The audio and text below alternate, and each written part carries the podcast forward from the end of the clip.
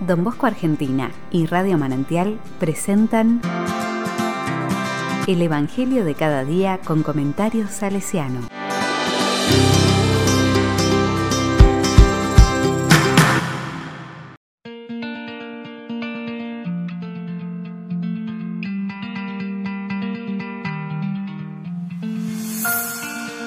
Lunes 13 de septiembre del 2021. Una palabra tuya bastará. Lucas 7 del 1 al 10. La palabra dice, Jesús entró en Cafarnaún. Había allí un centurión que tenía un sirviente enfermo, a punto de morir, al que estimaba mucho. Como había oído hablar de Jesús, envió a unos ancianos judíos para rogarle que viniera a sanar a su servidor.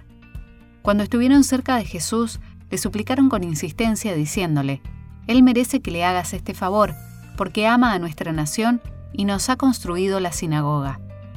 Jesús fue con ellos, y cuando ya estaba cerca de la casa, el centurión le mandó decir por unos amigos, Señor, no te molestes, porque no soy digno de que entres en mi casa.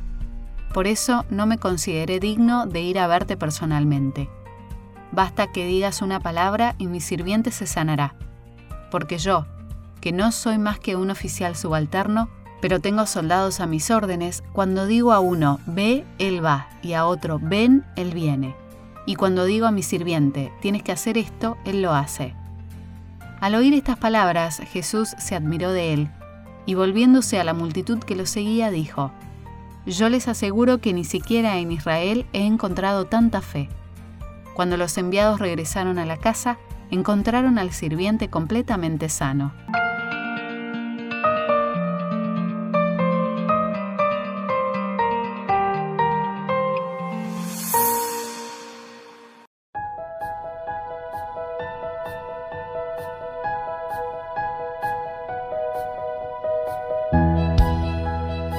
La palabra me dice, vivimos en tiempos de escepticismo, en los que se hace difícil para muchos creer en la gente y también creer en Dios. Esta página del Evangelio nos llama a reflexionar precisamente sobre nuestra fe.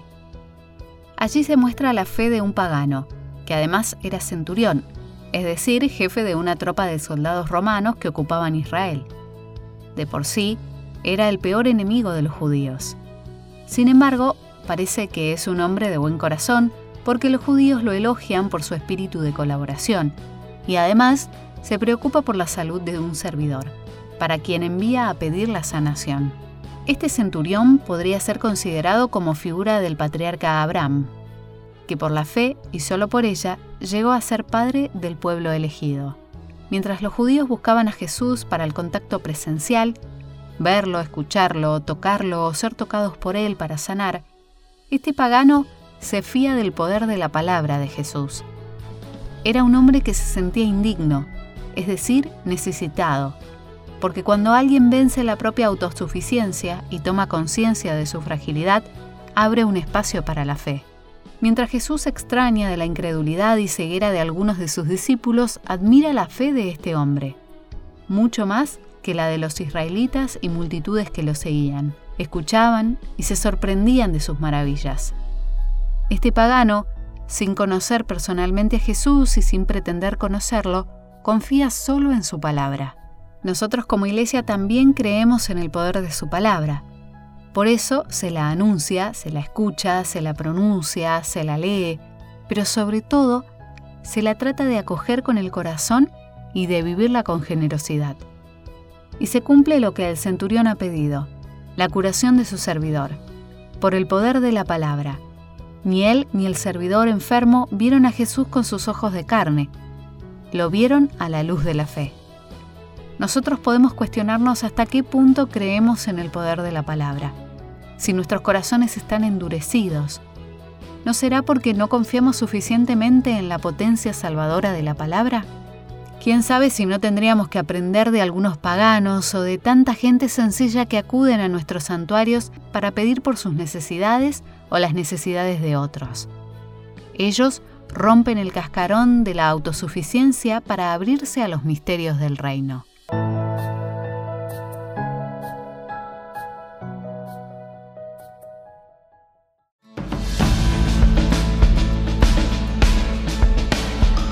Con corazón salesiano. Tratándose de un enfermo grave, no podemos dejar de pensar en la figura de Artemides Sati.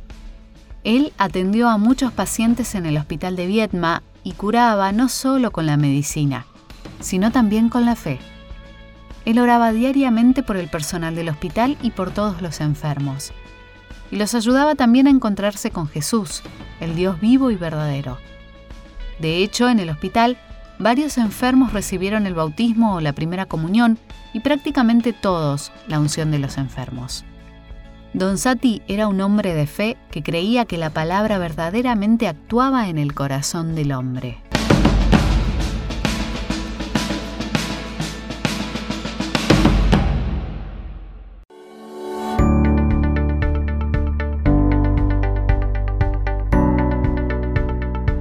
A la palabra le digo, te damos gracias Señor Jesús por ser nuestro médico y nuestro principal sanador.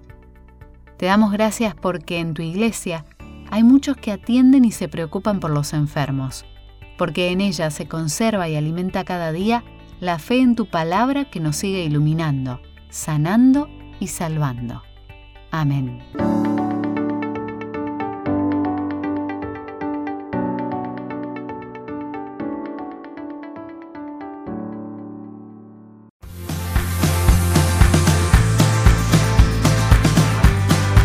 Recibí el comentario salesiano al Evangelio de cada día ingresando en www.donbosco.org.ar.